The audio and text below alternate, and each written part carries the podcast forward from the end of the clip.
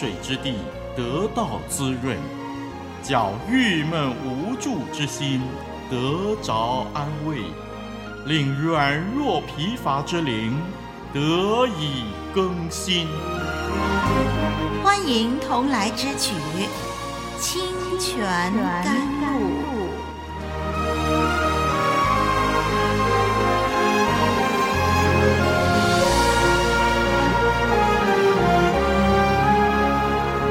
主内弟兄姐妹，我们又相聚喽！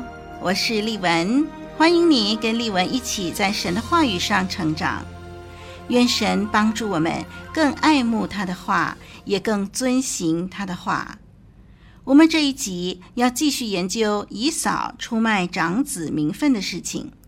今天我们只研究一节经文，那就是创世纪二十五章三十四节。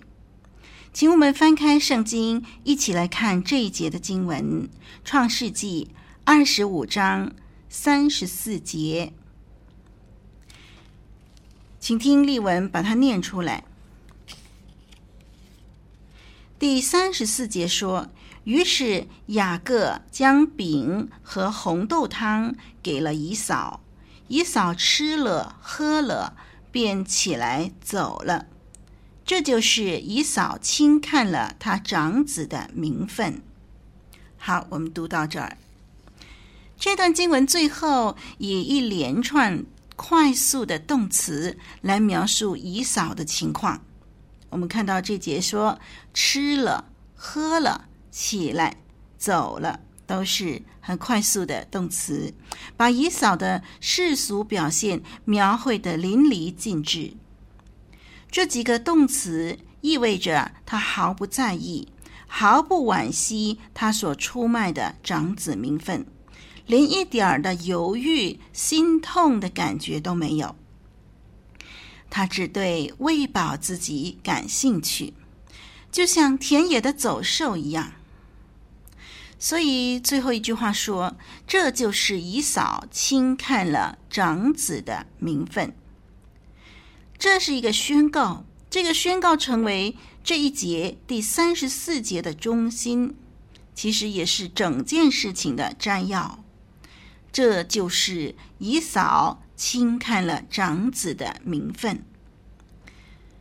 哎，本来这应该是雅各的不对呀，但是圣经却谴责以扫，说是以扫轻看了他长子的名分。嗯。那么这个呢，就暗示了一件事，就是说，圣经暗示我们说，在这件事情发生之前，这两个孩子以扫和雅各，其实已经曾经谈论过长子名分的问题，而我们深信以扫呢，每一次谈起这件事情的时候，一定是表示呢，他对长子的名分没有兴趣，以致雅各。现在他说出这样的话来，他要求把长子的名分卖给他。我们知道，除非过去的事情让雅各有足够的理由、足够的把握来相信他这样说、这样做是行得通的，否则的话，雅各不会贸贸然提出这个不公平的交易。一碗红豆汤要换取长子的名分，这如果是稍微深思一下，如果是稍微肯动脑筋的人呢，大概都不会答应这种的交易。为什么雅各他愿意提出这样的要求呢？除非他有十足的把握。那么这个把握从哪里来呢？我们相信。那是在平常他们兄弟之间谈话的时候，雅各已经知道以扫对长子名分没有兴趣，所以，我们从这一节的经文最后这句话说，这就是以扫轻看了长子的名分这样的一个宣告呢，我们可以推测呢，过去呃兄弟之间的互动曾经是有这样的内容的。谁都没有办法认同雅各用这样的手段。夺取了长子的名分，但是以扫轻看这个名分，把这个他与生俱来的啊，把他长久的恩典福气来换取一个身外之物，换取短暂的享受，换取一碗红豆汤啊！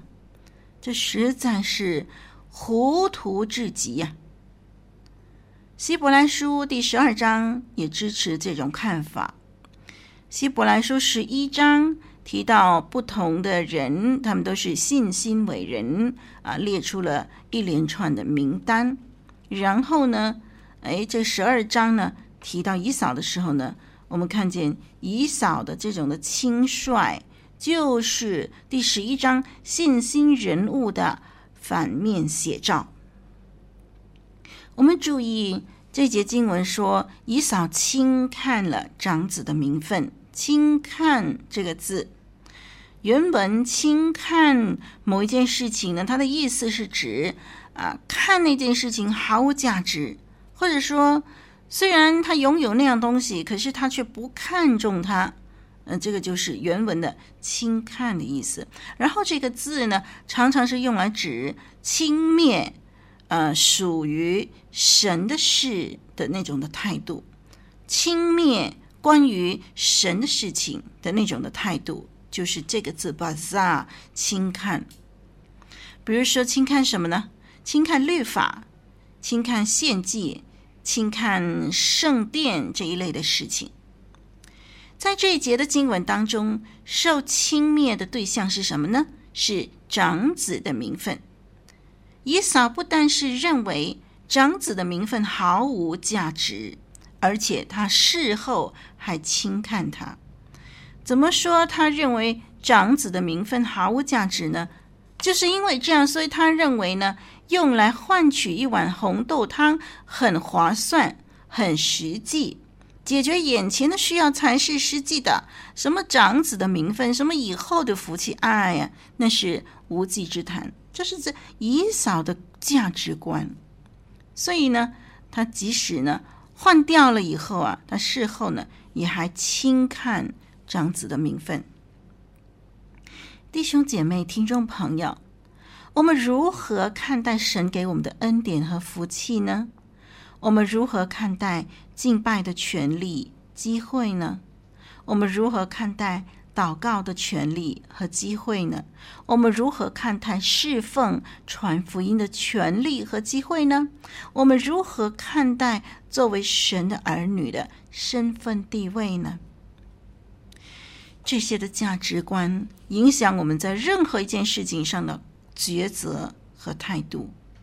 如果我们轻看这些，那么任何事情都可以有力量夺取我们敬拜的时间，任何事情都可以有力量夺取我们读经祷告的时间、侍奉的时间，任何事都可以成为拦阻我们来到神面前的理由，最后是我们自己受亏损。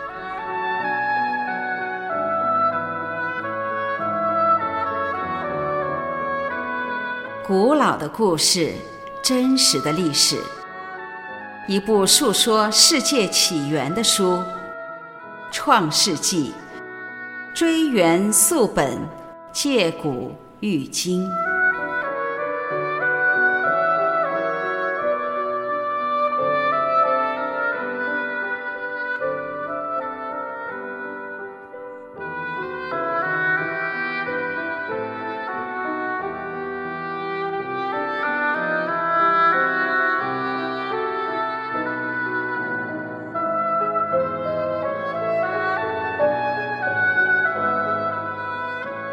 嫂在这件事情上被描绘成相当感情用事，他累昏了，他气喘如牛，他吞食，然后轻视。哎，他本来是一个非常杰出的猎人呢，但是在这件事情上却更像是一头畜生，只要一点点的诱饵，就可以轻易的把他引上钩。生活在这样层次的人是很可悲的。为着肚腹而活的人，看不清真正有价值的事情。吃喝是人的本能，但是如果吃喝这档事足以威胁属灵的事，则宁可不吃。哥林多前书十章二十三节说：“凡事都可行，但不都有益处；凡事都可行，但不都造就人。”另外，在第六章十二节也说：“凡事我都可行，但不都有益处；凡事我都可行，但无论哪一件，我总不受它的辖制。”在第十章的三十一节还说。所以你们或吃或喝，无论做什么，都要为荣耀神而行。从这些的经文当中，我们看见日常生活各类的事物，何者可行，何者不可行，是有几个原则的。从这几节的经文给我们归纳出的原则是：第一，这件事情对人对己有没有益处，我们要考虑。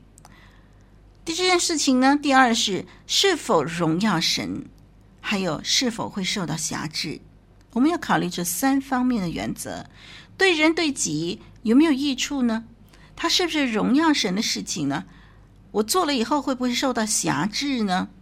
比如说，本来打球是一项很好的运动，但是如果打球打上瘾了，以致我们荒废了工作学业，不打就浑身不舒服。这就是受辖制了。所以弟兄姐妹，何者可行，何者不可行？让我们从这三个角度去考虑、去判断。在以扫出卖长子名分的这件事情里头，解释了年纪比较小的雅各他如何取得长子的名分。